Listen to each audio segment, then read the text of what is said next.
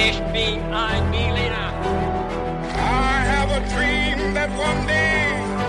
Wollen wir den totalen Krieg? Niemand hat die Absicht, eine Mauer zu errichten. Willkommen zurück bei His2Go, eurem Geschichtspodcast. Mit uns, Viktor und David. Bei His2Go gibt's alle 10 Tage, beziehungsweise eigentlich immer am 10., 20. und 30. eine neue Geschichte. Und dabei ist es so, dass immer einer dem anderen eine Geschichte erzählt und der jeweils andere, genauso wie ihr, Zuhörerinnen und Zuhörer, keine Ahnung hat, um was es geht. Und der Clou bei dem Ganzen ist immer, dass einer mit ein paar kniffligen Fragen anfängt und diese Fragen dann immer beantwortet werden müssen und das äh, manchmal gut oder weniger gut klappt. Aber bevor wir starten, David, da habe ich noch eine Frage an dich. Was trinkst du denn heute? Gute Frage, Viktor. Ich habe mir für den Podcast heute ein Malzbier geholt. Und wie sieht's bei dir aus? Wow, ein Malzbier. Ja, ich sehe schon, äh, sieht ganz gut aus bei dir. Wir Ja. sind ja wieder live. Ähm, bei mir gibt's einen Johannisbeersaft. Und auch der sieht lecker aus. Sehr gut. Und dann würde ich sagen, verzögern wir nicht mehr weiter, sondern wir springen gleich mit der ersten Frage ins Thema. Ja. Die Frage wird dir gefallen, Viktor, was nämlich was anderes. Und zwar möchte ich, dass du was aufzählst. Ja? Oh je. Also, was waren die sieben Weltwunder der Antike? Oh. Nenn so Ähm. viele, die du kannst. Okay. Also, ich würde sagen, ähm, die Pyramiden von Gizeh, Richtig, sehr gut. ähm, der Turm von Babylon. Also, ist das so oder ist es? Äh, ist nicht schlecht, aber gehört nicht zu den, nicht zur Ja, klassischen gehört Liste. nicht, nicht dazu. Mm, Dann ähm, noch die chinesische Mauer. Die gehört weiß- auch nicht dazu. Die gehört zu den modernen. Ja, richtig. Ähm, dann die Akropolis. Auch die gehört leider nicht dazu. Och nein. Aber es sind sehr gute Vorschläge. Ähm, ähm, der, vielleicht noch der, oh, ich bin da wirklich ganz schlecht. Der, ähm, der in Alexandria, der Leuchtturm. Ja, genau, das ist noch eins, richtig. Immerhin, sind ja Mhm. schon mal zwei, richtig? ja. das ist schon mal gut, ja. Ähm, Vielleicht eins noch? Hast du noch eins? ähm, ja, die hängenden Gärten. Jawohl. ne? Die hängenden Gärten der Seramis zu Babylon, das ist die Genau. Nummer drei. Ja. Hm. Ja, also es ist jetzt peinlich, aber mehr fällt mir jetzt erstmal nicht ein. Ja, das ist doch schon mal was. Also ich sag einfach schnell noch die Ja, ja. anderen, die es noch gibt. Du hättest noch sagen können, der Koloss von Rhodos. Ja, natürlich. Dann das Grab des Königs Mausolos II. Okay. zu Halikarnassos. Ah, ja. Dann gibt es noch den Tempel der Artemis Hm? und noch die Zeus-Statue ähm, in Olympia. Okay. Ja. Das sind die klassischen sieben Weltwunder der Antike. Es gab aber auch mal noch ein achtes, das wäre die Bonusnennung gewesen, nämlich die Stadtmauern von Babylon. Okay.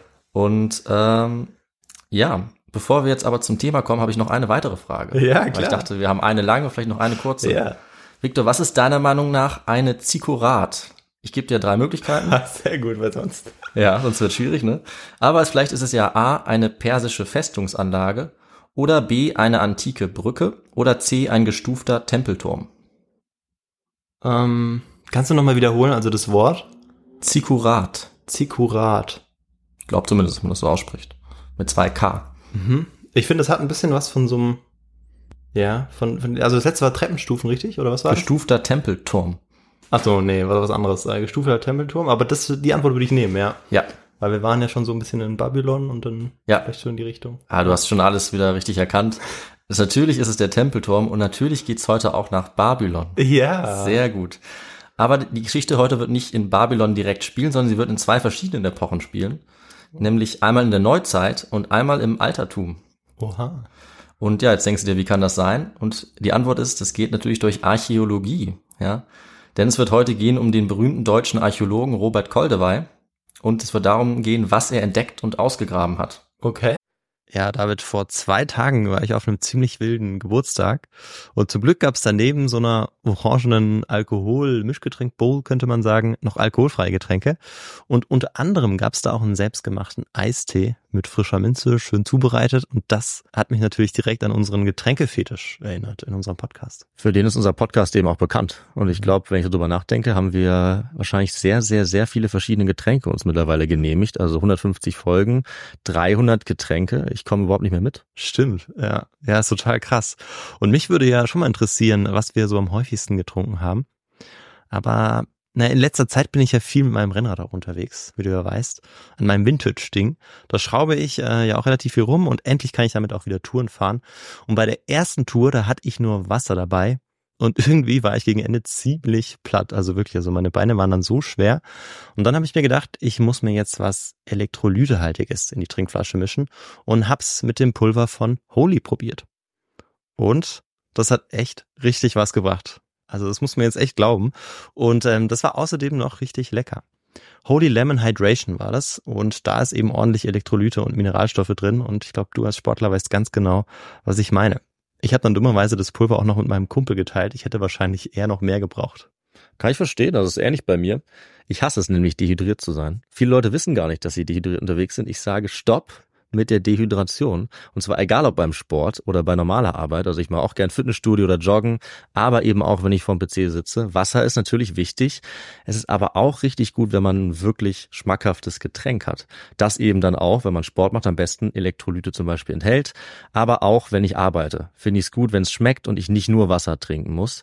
Und da ist beispielsweise Holy Kiwi Strawberry um einiges besser. Das ist jetzt so mein Lieblingsgeschmack. Ich finde es aber auch ganz cool. Wir beide hatten so ein Starterpaket, die verschiedenen Geschmäcker auszuprobieren, dann wird es noch weniger langweilig. Und wenn es richtig lange dauert oder richtig intensiv wird, ist es schon echt cool, wenn man was Leckeres und was Fruchtiges, Erfrischendes halt trinken kann. Deswegen ist meine Empfehlung eben hier der Holy Hydration Drink.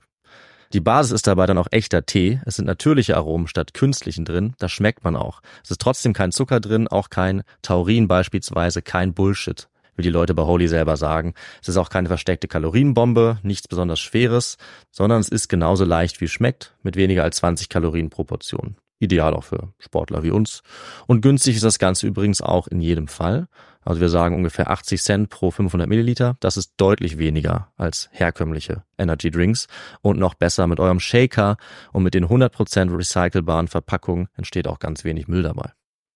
Ja, also probiert es unbedingt aus und das Starter-Set, das wir auch beide schon sehr gut kennen und sehr empfehlen müssen. Das heißt Starter-Set Deluxe und ist wirklich der perfekte Einstieg und dafür bekommt ihr mit uns 5 Euro Rabatt. Also anstatt 49,99 Euro kosten euch 43 Holy Drinks inklusive Shaker gerade einmal 44,99 Euro. Dafür braucht ihr den Code HIS2GO5. Also in unseren Shownotes findet ihr den Link dazu und dann gebt ihr einfach, wie gesagt, HIS2GO 5 ein. Alles zusammen und dann bekommt ihr diesen Rabatt. Na sagen wir Prost. Ja. Hey. Und wir steigen gleich in die Geschichte ein mit unserer Person Robert Koldewey. Der wurde 1855 geboren, ist ein Deutscher. Der wurde äh, im Harz geboren. Er hat dann Architektur studiert und auch Archäologie. Mhm.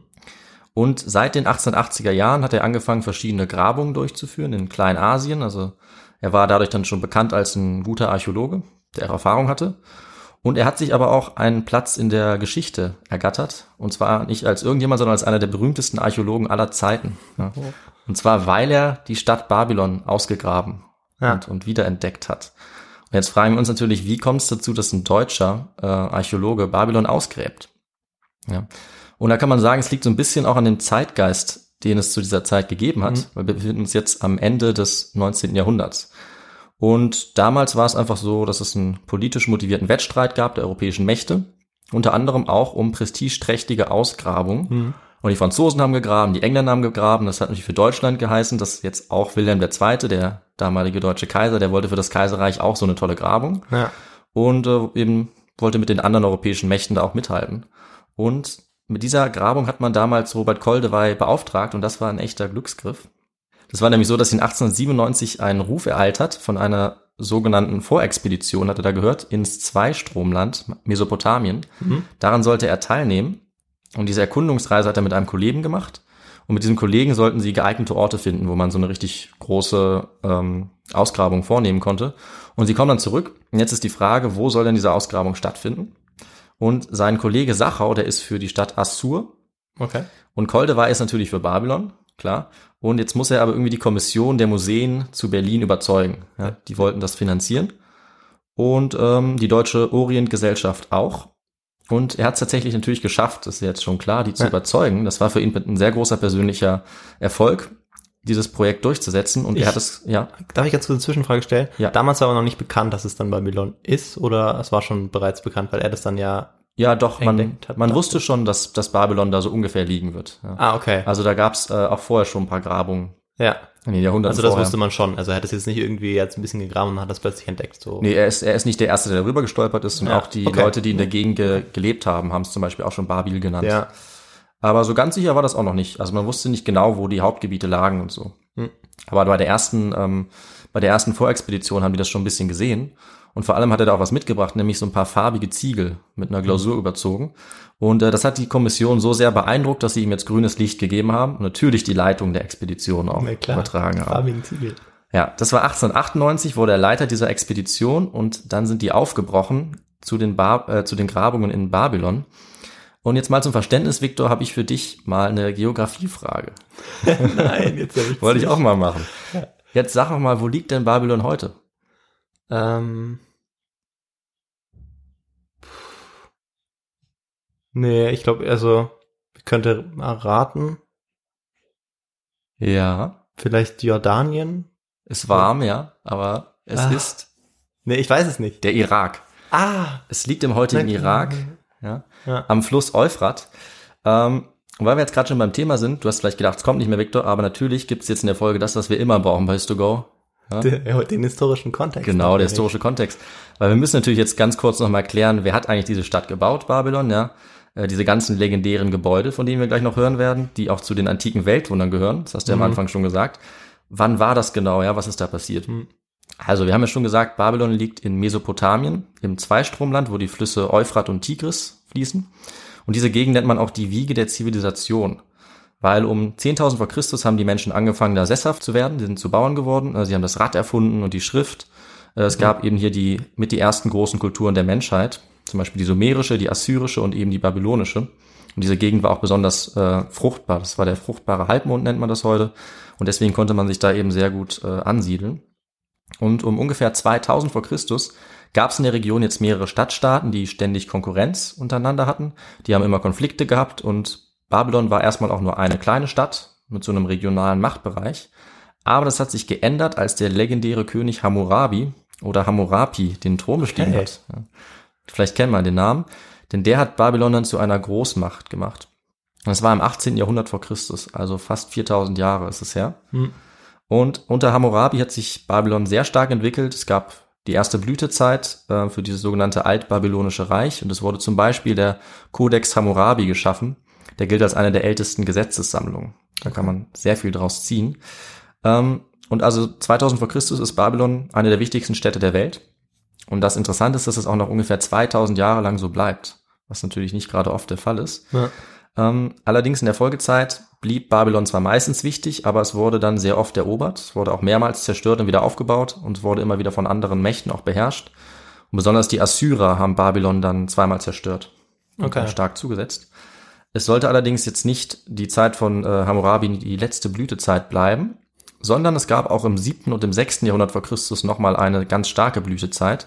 Das war dann das sogenannte Neubabylonische Reich. Ja, also viel, viel später. Da sieht man mal die Zeitspanne, um die es da geht. Ja. Und da hat es Babylon dann nochmal geschafft, die Assyrer zu besiegen und ist zu einer richtigen Großmacht aufgestiegen, die wirklich ein riesiges Reich Ja. hatte, vom Schwarzen Meer bis ans Mittelmeer. Und vor allem ist da der König Nebukadnezar der Zweite zu nennen. Da ging es unter ihm Babylon sehr gut. Wirtschaft, Politik, ja, Wissenschaft, Mathematik, auch Astrologie. Das äh, ist alles, ähm, ja, war alles am Blühen und unter anderem wurde auch Jerusalem erobert. Man war sehr erfolgreich mit Feldzügen, das lief super. Und es sind auch jede Menge beeindruckender Bauten entstanden. Hm. Und um die soll es jetzt in dieser Folge eben auch gehen. Ähm, und zwar hat unter anderem dieser Nebukadnezar Zweite das äh, Ishtar-Tor bauen lassen und die Prozessionsstraße, die dahin führt. Er hat äh, die legendären Stadtmauern auch ausgebaut von Babylon, die eben eins der Weltwunder waren. Und auch, wie du schon gesagt hast, die legendären hängenden Gärten. Ja, Und natürlich auch der Turm von Babylon. genau. Der wurde zu dieser Zeit auch fertiggestellt. Den kennt man ja aus der Bibel. ja, genau. Und was ich eben so faszinierend daran finde, ist, dass das wirklich 2000 Jahre so eine Zeitspanne ist, wo diese Stimmt, Stadt ja. wichtig war, wo wirklich eigentlich jeder Mensch in der Region noch weiter darüber hinaus wusste, ah, es gibt Babylon und es ist eine ganz interessante Stadt. Deswegen ist sie auch heute noch legendär. Ja. Und das muss jetzt aber erstmal reichen, ein Überblick über die Geschichte Babylons, leider. Also es ist schade, ich würde auch gerne noch länger drüber reden. Ähm, aber wir können ja mal gucken, ob die Zuschauerinnen und Zuschauer, die Zuhörer noch Lust haben, vielleicht auf eine Auf eine weitere- Babylon-Folge. Eine Babylon-Episode vielleicht. Ja. Ähm, weil die Zeit ist zwar schon so lange her, aber es gibt echt eine Menge spannende Dinge über Babylon, die man rekonstruieren kann. Und eine Sache wollte ich aber als kleinen Teaser nochmal ähm, rausstellen, weil ich finde es immer interessant, was die Leute gegessen haben Ja. äh, früher. Ich weiß auch nicht, weiß auch nicht Ja, warum. das weiß ich doch. Vielleicht denke ich äh, zu sehr drüber nach. Und deswegen habe ich mal noch nachgeguckt, was die Babylonier denn gegessen haben, weil man das immer rausfinden kann. Mhm. Die hatten als Grundnahrungsmittel vor allem Gerste, Sesam und Datteln, äh, aber auch ein paar Milchprodukte und Fleisch, vor allem vom Schaf. Und sie hatten auch Vögel und Fische aus den Sumpfgebieten dort.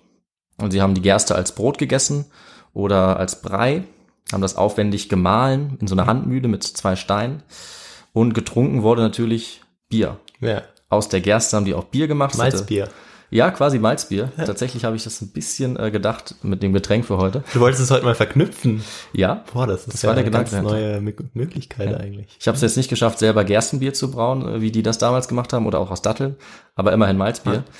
Ähm, ja, das ist eine der Sachen, die man erfahren kann über Babylon, aber wir können auch noch über den Handel sprechen, das Handwerk, Tempel, Religion, den König, Sexualität, Wissenschaft, Medizin, Rechtsprechung, Gender auch, ja, die Rolle der Frauen in der Gesellschaft. Aber das machen wir dann vielleicht in einer anderen Folge und kehren jetzt mal zurück ins Jahr 1899, wo Robert Koldewey jetzt mit den Ausgrabungen beginnt. Da sind wir auf einmal wieder fast 4000 Jahre Ja. gereist. Und die Ausgrabungen, die jetzt anfangen, die werden 18 Jahre dauern, bis 1917. Und äh, Koldewey leitet in der Zeit auch noch die Ausgrabungen in Assur, Farah, Abu Hattab und Uruk. Auch alles sehr wichtige Städte aus dem Altertum. Und jetzt gucken wir uns mal an, wie sich denn die Grabungen genau gestaltet haben. Das war nämlich alles nicht so einfach. Also Koldewey war eigentlich ein sehr fleißiger Mann. Er hat richtig viel geschuftet. Er hat dort ungefähr 200 Leute rund um die Uhr arbeiten lassen und graben lassen. Er hatte noch einen Assistenten dabei. Er hatte auch ein paar Deutsche da. Und er hatte auch einen Philologen. Viktor Wuffe braucht man einen Philologen äh, in Babylon? Naja, möglicherweise um äh, die, ja, die Sprachen, die man dann Ja. irgendwie entdeckt, auf Ja. äh, irgendwelchen, na, Münzen wahrscheinlich noch nicht. Nee. Aber, Aber was, auf- was, was gab's? Ja. Ähm, ja, es gab wahrscheinlich irgendwelche Stein, Mhm. auf Stein irgendwelche, ja schon Schriftzüge möglicherweise. Ja. Ähm, wahrscheinlich noch so ikonische Schriften, ja, genau. ähm, wo man ja nach, nach dem Bild eben schon irgendwie sagen konnte, okay, was es ungefähr heißt vielleicht. Ja, es war keine Bildschrift, sondern es war die Keilschrift. Ach so, das war die Keilschrift. Genau, es ist die berühmte Keilschrift auf so Tontafeln und dafür hat man eben Philologen Ja, gebraucht, klar. der die lesen konnte. Ähm, und Koldewey selber konnte aber auch einiges. Der war Mhm. ein sehr guter Zeichner. Er konnte auch gut schreiben und er war wohl sehr schlagfertig und hatte viel Energie. Aber vielleicht kann man sich schon denken, er war auch ein etwas komplizierter Mensch. Na, Also er hat zum Beispiel sehr gerne Leute immer gnadenlos reingelegt, okay. einfach aus Spaß und völlig falsche Sachen erzählt. Da gehen wir natürlich auch nochmal kurz drauf ein. Zum Beispiel hat er mal erzählt, dass in Mesopotamien, in Babylon, die Sonne so heiß ist, dass den Menschen, die da leben, immer wieder die Haut aufplatzt und dass sie immer Nadel und Faden dabei haben, damit sie die Haut dann wieder zunähen können und wieder weitermachen können. Hat er echt gesagt. Ähm, und durch die Art von Koldewey waren die Grabungen auch relativ chaotisch. Also es wurde rund um die Uhr gearbeitet, das Klima war sehr hart, es war sehr warm. Ähm, und laut Koldewey sollte das so ablaufen, Zitat, Spirituosen trinken wir nicht, um neun gehen wir schlafen und um fünf stehen wir auf. Jeder von uns tut täglich einen etwa dreistündigen Fundbeobachtungsdienst in der Grabung und sorgt dadurch für die Zunahme seiner Ortskenntnisse, für ordnungsgemäßen Ge- Betrieb und für die Gesundheit zuträgliche Bewegung in der Sonne, der man Okay. sich nicht zu lange entziehen soll. Ja. Also er hatte auch sehr merkwürdige medizinische Ansichten. Ja, so scheint's. Er hat unter anderem auch darauf bestanden, im Sommer in seinem Winteranzug zu schlafen und im Winter äh, in einem nassen Bett zu schlafen, weil er sich so abhärten wollte. ähm, das hat allerdings nicht so gut funktioniert, Ja. kann man sagen. Und es war noch nicht genug, es war auch sehr gefährlich da. Es gab immer wieder Räuber, die natürlich einiges geklaut haben da. Es gab sogar Schießereien. Ähm, und Koldewey selbst wurde auch mal von einem Mann mit einem Säbel angegriffen. Okay. Konnte sich Hat er aber- Verletzungen davon getragen, oder? Nee, er konnte sich ganz gut wehren. Okay. Das hat, hat er nochmal Glück gehabt. Er hat noch andere seltsame Sachen gemacht. Also er hat zum Beispiel untersucht, wie viel Tabak er rauchen konnte, ohne was davon zu merken. Hm. Und dann hat er mit Alkohol das Experiment auch nochmal durchgeführt. Er hatte Schwindel und Sehstörungen. Das ging ihm eigentlich gesundheitlich ziemlich schlecht, Hm. dann nach einer Weile auch. Ähm, aber er hat eben auch eine Menge gefunden in der Zeit. Und dazu kommen wir jetzt. Also was findet er da? Was meinst du, was er findet, Victor? Was findet er da? Ja, vielleicht findet er Skelette? Vielleicht. Okay, ja, Skelette, könnte man sagen. Aber möglicherweise auch noch Überbleibsel von Tempeln zum Beispiel. Zum Ja, Beispiel. das finde ich eine sehr gute Idee. Ja, ähm, Hast du auch eine konkrete Idee, was er gefunden haben ja, könnte? vielleicht so Treppenstufartiger Tempel. Ja, Ja. gut. Und ähm, vielleicht auch den, den Turm. den er Ja. Vielleicht auch entdeckt. Ja, Ähm, ja. das ist sehr, sehr gut. Ja. Das Interessante dabei ist, wirst du gleich sehen, dass äh, die zwei Sachen, die du genannt hast, äh, tatsächlich ein und dieselbe sind. Ah, wirklich? Ja, und warum, das sage ich dir jetzt. Okay. Also, ähm, Koldewey ist schon bei den ersten Grabungen auf große Strukturen gestoßen, nämlich von der Befestigung, die in der Antike eben als Weltwunder galt. Das waren die riesigen, auch mehrfachen Mauern von Babylon. Äh, das konnte man dann konstruieren, die waren teilweise bis zu 30 Meter hoch und auch 30 Meter weit und die waren wirklich so breit, dass äh, Fahrzeuge auf der Mauer drauf gefahren sind, so Streitwagen. Ja. Und die waren eigentlich uneinnehmbar und haben äh, Ehrfurcht erregt bei Ja. allen Leuten, die sie angeguckt haben. Um 1900 hat er dann auch das Zentrum der Hauptburg gefunden in Babylon, den äh, Tempel des Marduk und, darauf wollte ich natürlich jetzt hinaus, er findet auch die riesigen Überreste des sogenannten Etemenanki. Das ist der Turm von Babylon, Ja. der Turm zu Babel, um den es in der Bibel geht. Und das war wirklich eine Sensation. Also den Turm von Babel, den legendären Turm zu finden. Man kennt ihn aus dem Tanach, der Hm. Hebräischen Bibel und dem Alten Testament. Und es ist zwar nicht ganz sicher, aber heute gehen tatsächlich viele Wissenschaftler davon aus, dass es wirklich ähm, der Turm von Babylon ist, Ja. der diese Geschichten inspiriert hat. Und äh, Koldewey hat es jetzt eben tatsächlich rausgefunden bei diesen Grabungen. Und was er da eben gesehen hat, ist, dass dieser, dieser Turm eigentlich ein äh, Tempel ist, nämlich eine sogenannte Zikurat. Ein Zikurat, okay. Genau, und das ist eben, wie die erste, nee, die zweite Frage ja gesagt hat, es ist ein gestufter Tempelturm, Ja. den man in dieser Region in Mesopotamien findet. Und im Fall von Babylon hatte der wohl sieben Stufen.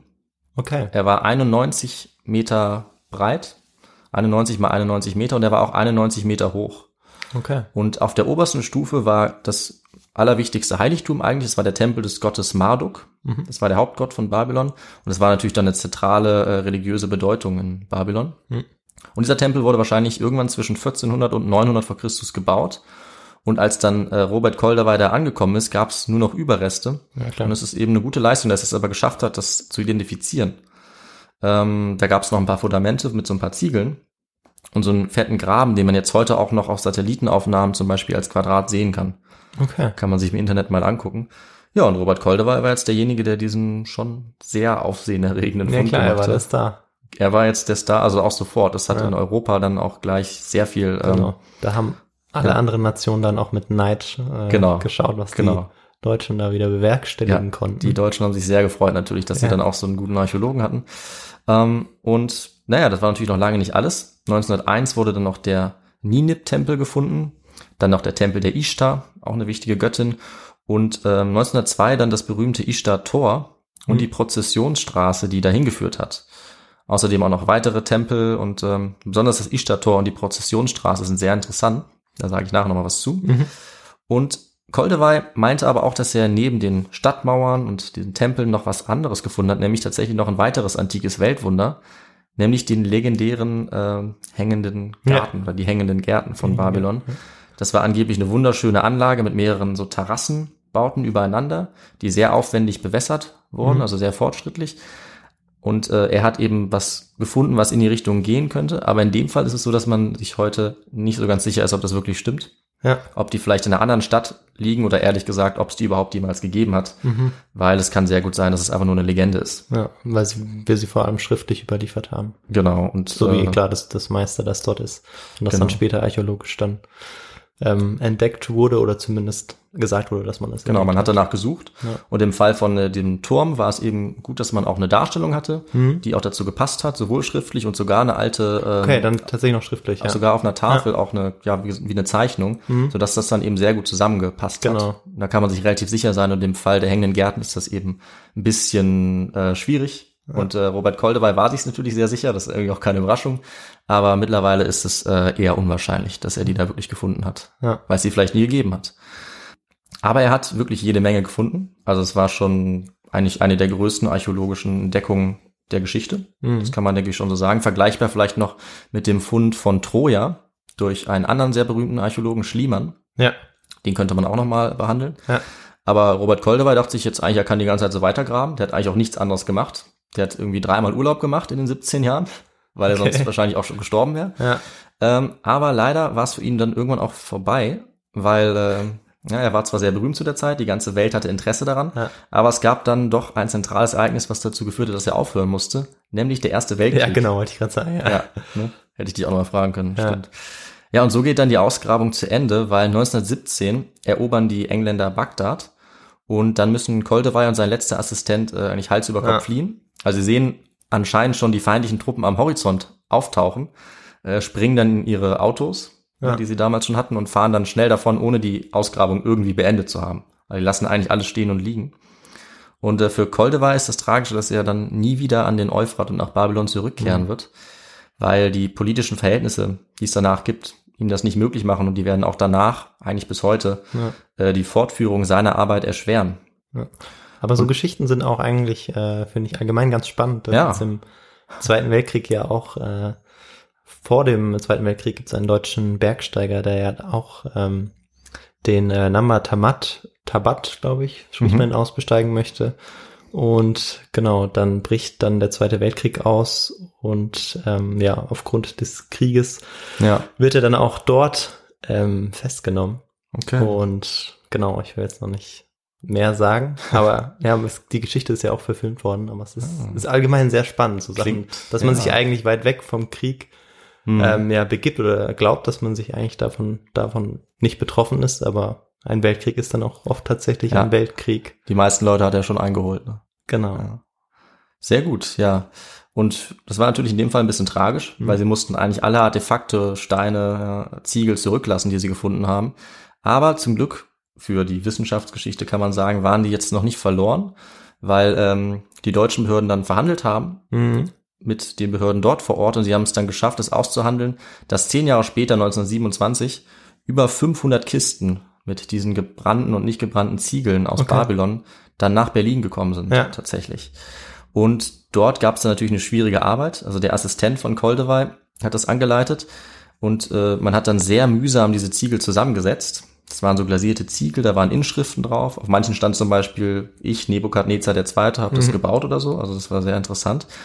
Und ähm, das hat dazu geführt, dass eigentlich heute eine der beeindruckendsten Rekonstruktionen überhaupt in Berlin aufgebaut wurde. Mhm. Nämlich, was ich schon erwähnt habe, das Ishtar-Tor Ja. mit diesen legendären blauen Ziegeln und die Prozessionsstraße, ein Teil davon, ähm, die dahin führt. Und das steht jetzt heute noch im Vorderasiatischen Museum in Berlin. Also mehr als 2000 Jahre später. Also der Irak hat sich noch nicht gemeldet und gesagt, wir hätten das gerne wieder zurück. Der könnte das eventuell mal zurückfordern, ja. Das ist natürlich ein das, bisschen, das, das hört man ja immer wieder, dass Ja. ähm, genau so Gegenstände oder ähm, ja auch Bauwerke dann zurückgefordert werden. das stimmt, ja. Ähm, ja. Aber in dem Fall noch nicht. Ich denke, das könnte auf jeden Fall noch kommen. Ist natürlich problematisch, dass das in Berlin steht. genau. Also auch in Freiburg hatten wir es zum Beispiel so, dass aus der Kolonialzeit hier Schädel äh, Ja, von der einheimischen Bevölkerung äh, rumliegen und man dann die eben auch mal zurückgeben muss. Ne? Ja. Das ist echt äh, schwierig. Aber in dem Fall kann man es jetzt aktuell in Berlin sich noch angucken. Und es sieht auch sehr beeindruckend aus. Ja. Also wer Zeit hat, sollte unbedingt mal ins Vorderasiatische Museum gehen in Berlin. Ich war auch schon mal da. Warst du schon mal da? nee, ich war noch nicht da. Nee. Ja. Dann weißt du, wo es als nächstes Ja. hingeht. Sehr gut. Hast du dort auch deine Idee her oder ist dir das dann wieder gekommen, als du dann so ein bisschen recherchiert Also, hast? eigentlich hatte ich die Idee schon die ganze Zeit, muss ich Okay. sagen. Ich war schon, glaube ich, zwei, dreimal da und ich weiß auch nicht warum. Eigentlich ist es ja nur ein Tor, Ja. aber ich finde, es sieht echt beeindruckend aus, weil es ist so blau, das sind echt auch Originalziegel, Hm. da sind Löwen und Drachen drauf. Also, dass man das vor über 2000 Jahren irgendwo hat stehen lassen und dass man da wirklich durchgelaufen ist, finde ich einfach total krass. Hm. Also finde ich echt faszinierend und vor allem das Tor, was da steht, ist das kleinere Tor. Ja. Es gab eigentlich zwei. Ja, es gab noch ein größeres und dass die Leute da jeden Tag vielleicht durchgelaufen sind, das finde ich Vor allem zu der Zeit auch einfach, Ja, wo man genau. ja kein Vergleich, vergleichbares Bauwerk hatte. eben. Das, das muss wirklich sehr, sehr äh, faszinierend gewesen sein und ist es eben immer noch. Äh, deswegen sollte man da mal vorbeischauen. Klare Empfehlung an dieser Stelle. Geht da mal hin. Das wurde also aufgebaut. Das ist quasi auch das äh, Lebenswerk oder der, der Nachlass von Koldewey, den wir uns heute angucken können. Und jetzt müssen wir natürlich noch klären, was wurde denn aus Koldewey? Ne? Mhm. Also, er hat ein ziemlich beeindruckendes Erbe hinterlassen. Er hat natürlich enormes, großes Aufsehen erregt mit seinen Funden und er hat sich auch in die Geschichte der Archäologie allgemein eingeschrieben, weil er hat nicht einfach nur zufällig irgendwas ausgebuddelt, sondern er hat tatsächlich auch die Archäologie als Wissenschaft mitbegründet Mhm. und auch die Altertumsforschung entscheidend ähm, vorangebracht. Weil vorher hat man nämlich hauptsächlich so auf Kunstobjekte geschaut, äh, aus dem Altertum und jetzt aber durch Koldewey gab es dann ein viel größeres Interesse an, ja, an dem Wesen von Bauten, Ja. an deren Erforschung.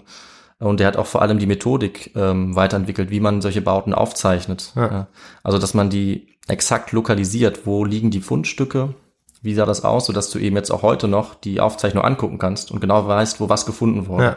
was man vorher eben nicht so genau gemacht hat. Ja, und das hat eben die archäologische Bauforschung zu einem festen Teil der Wissenschaft gemacht, mit der Möglichkeit zu einer ja, zweifelsfreien Rekonstruktion einfach. Ähm, und diese Logistik, die äh, Koldewey da entwickelt hat, die gilt auch heute noch als vorbildlich. Also da hat er echt ganz schön was geschaffen.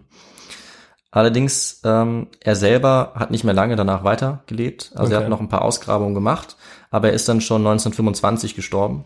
Ah, da, okay. Und zwar im Alter von 69 Jahren. Ja. Ja, und sein Grabstein, interessanterweise, hat die Form einer Zikurat. Okay. Da treffen wir es nochmal wieder. Ja. Haben seine Freunde ihm gestiftet. Sieht also aus wie der Turm von Ja. Babylon im Prinzip. Und Ähm, steht wo? Das weiß ich nicht. Okay. Gute Frage. Vielleicht auch in Berlin? Es wäre naheliegend, aber Ja. das äh, müsste ich nochmal nachgucken. Nee, alles gut. Genau, das kann man ja mal googeln. Also da gibt es Ja. auch ein Bild von dem Grabstein. Ja, klar. Und äh, was wir jetzt noch klären müssen, ist, was ist eigentlich mit der Ausgrabungsstätte passiert? Ja. Babylon, ja. 1917, jetzt haben wir 2020. Ähm, das Traurige ist, vielleicht aus Sicht der Wissenschaft, es wurde eigentlich kaum weitergegraben nach Robert Koldewey, einfach wegen der politischen Lage da. Also mittlerweile haben ja die zwei Kriege im Irak stattgefunden und die haben eigentlich eine Begutachtung dieser Grabungsstätte in Babylon völlig unmöglich gemacht oder fast unmöglich. Äh, es gab Zerstörung durch ähm, Souvenirjäger, also die Soldaten, die da waren. Und die haben auch mit ihren Militärfahrzeugen leider große Schäden angerichtet an der Prozessionsstraße, auch zum Ishtar-Tor. Und das ist ein bisschen blöd gelaufen, weil eigentlich sollte ursprünglich ein Stützpunkt errichtet werden in Babylon, gerade um die Verplünderung zu schützen. Äh, allerdings wurde eher das Gegenteil äh, Ja, erreicht, dadurch, dass die da überall durchgefahren sind, haben die sehr viel kaputt gemacht. Trotzdem gehen natürlich Forscher jetzt davon aus, dass unter diesem Wüstensand ja, in Mesopotamien noch wahnsinnig viel äh, verborgen ist Okay. was noch Erkenntnisse bringen könnte, aber aufgrund der unsicheren Lage werden keine weiteren archäologischen Grabungen mehr ausgeführt, spätestens seit 2003. Und ja, also die ursprüngliche Grabungsstätte von Koldewey ist eigentlich nicht wirklich verändert seit 1917, außer durch Zerstörung. Okay, verrückt. Ja, da wurde was kaputt gemacht und die UNESCO hat sogar ein paar Berichte, die darauf hindeuten, dass das Grabungsfeld vielleicht schon so stark zerstört ist, dass ähm, viele Funde und Erkenntnisse nie mehr da Ja, gemacht mit werden Sicherheit, können. ja. Ja. Aber viele Spuren, denke ich, gibt es da trotzdem noch. Also Ja, klar. Keilschrifttafeln, die allein schon sehr viel aussagen können, weil die ja viel aufgeschrieben haben Mhm. über die Gesellschaft. Und also als Resümee muss man da sagen, die Forschung ist auf jeden Fall noch lange nicht beendet zu Babylon. Mhm. Vielleicht kommt noch mal ein Robert Koldewey. Vielleicht. Oder ja, vielleicht beruhigt sich die Lage irgendwann einmal dort. Genau, Und dann kann man da wieder die Schaufel nehmen und weitergraben. eben, ja. Also die Forschungsgeschichte zu Babylon geht auf jeden Fall noch weiter. Aber die Folge ist jetzt zu Ende. Okay. Ja, Wahnsinn. Richtig spannend, auch mal so weit zurückzugehen. Ähm, wie du vielleicht auch schon gemerkt hast, ich bin nicht so drin in der Archäologie. Ja, ich Ähm, auch nicht. Bei mir geht's eigentlich los ab der äh, antiken Geschichtsschreibung im Sinne von der griechischen Geschichtsschreibung. Ja. Ähm, davor hat man ja, glaube ich, im Studium verfolgt man da auch nicht viel, also wissen wir ja beide, da gibt's nicht. wenig dazu. Ja, das Und stimmt. deshalb bin ich auch nie so richtig drauf gekommen. Aber es ist richtig spannend, auch, auch diese Verknüpfung fand ich toll, dass du da angefangen hast, Mhm. ähm, genau mit der, mit dem Archäologen, ähm, Kolderweit und das dann weitergeführt hast und dann nochmal, ja, dann in die Perspektive von vor, ja, Beginn von 4000 Jahren gesprungen bist, genau. äh, die dann ja 2000, 2000 Jahre angedauert hat. Auch diese Länge, ähm, wenn man, wenn man von Ja. Länge spricht und Ja. eine Stadt im Kopf hat, dann ist es Rom Ja, ähm, das ja auch sehr, sehr lange Bestand hatte und auch sehr lange die Stadt ja. ja, der Blüte war, so ein bisschen kann man sagen. ja das Aber stimmt. dass, dass es was Vergleichbares gibt oder was gibt, was vielleicht in dem Sinne noch, noch größer war, noch Ja. schöner war, noch herausragender war, wie Babylon. Ja. Das wusste ich nicht. nee, Also nicht, zumindest nicht, dass es so lange war. Also klar, Ja. Babylon kennt man. Ja. Und deshalb fand ich es sehr spannend, ja. Ja.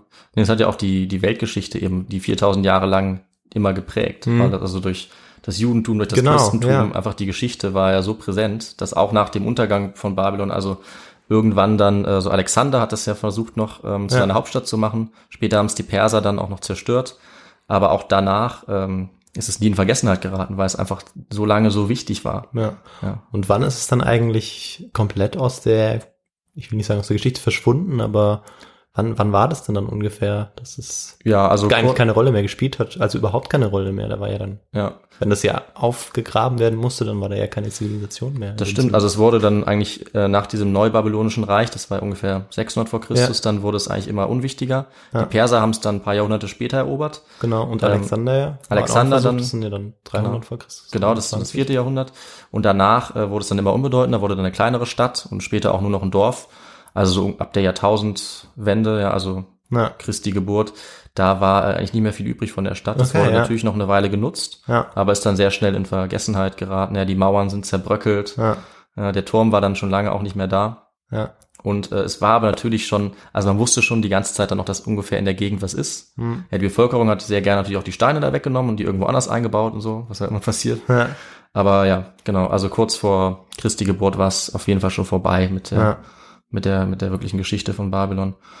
Ja, Man war auch dann so komplett vorbei. Das ist schon trauriges, äh, also komplett vorbei im Sinne von, dass es äh, physisch nicht mehr da war. ja, für die, für die Stadt ja, aber für die Geschichte, Für die Geschichte. für den Ruf der Stadt natürlich nie. Natürlich. Ja. Und da haben auch, wie du meinst ja gerade auch Geschicht, Geschichtsschreiber auch von den Griechen sich natürlich dran beteiligt. Also diese Ja. Liste der Weltwunder, die ja zwei Weltwunder aus Babylon hat, ähm, die wurde auch von Griechen erstellt zum Beispiel, weil die danach damals noch äh, die Stadt gesehen haben. Ja. Also das war ja dann ein paar Jahrhunderte vor, äh, vor Christus. Damals konnte man eben die Stadtmauer noch sehen Ja. und auch den Tempel. Genau. Ja. ja, bei meiner Aufzählung von Weltwundern habe ich mich äh, häufig auf die äh, klassischen Weltwunder bezogen. Ja. Also die eben nicht zum Altertum gehören. Ja. Ja.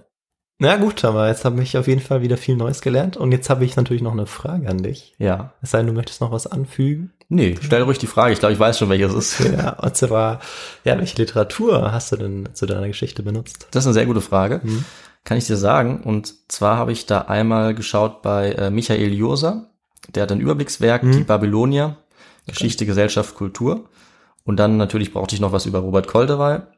Und da habe ich zum Beispiel geschaut bei Felicitas Nöske, Held von Babylon, Robert Okay. Koldewey.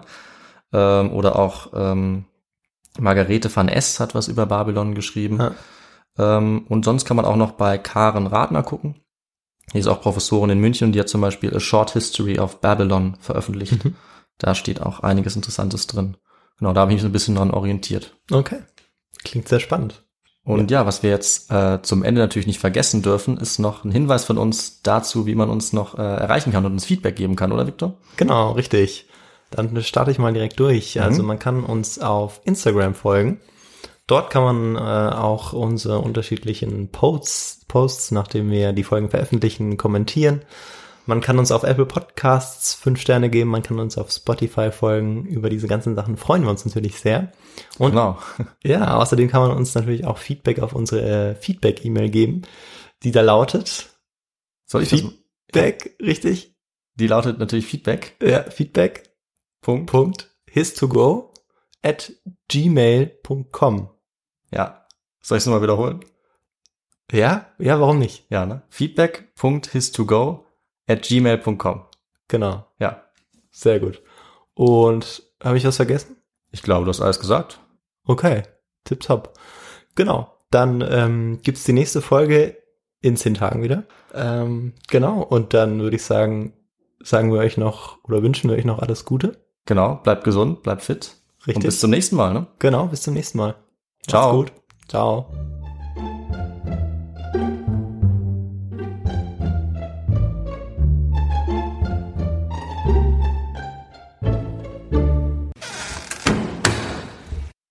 Genau. Am 20. dann, richtig? Nee, Ja. am 30. Am 30. schon. Ja. Ach du meine Die Zeit Güte, vergeht. der 30. Oh, Ja. ja. Nice. Wie lange liegt's? oh, es läuft noch. Zeichne noch.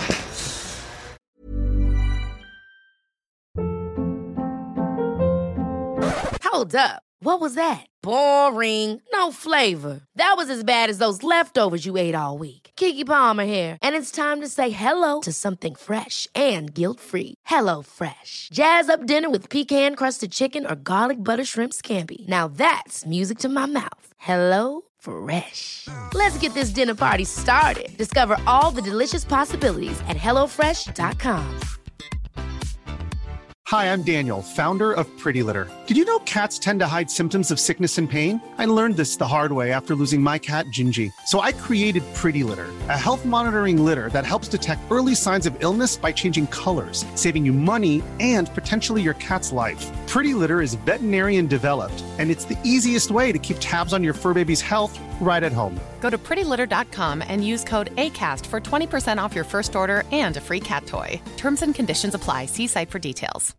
Imagine the softest sheets you've ever felt. Now imagine them getting even softer over time. That's what you'll feel with Bowl and Branch's organic cotton sheets. In a recent customer survey, 96% replied that Bowl and Branch sheets get softer with every wash. Start getting your best night's sleep in these sheets that get softer and softer for years to come. Try their sheets with a 30-night guarantee. Plus, get 15% off your first order at bowlandbranch.com. Code BUTTERY. Exclusions apply. See site for details.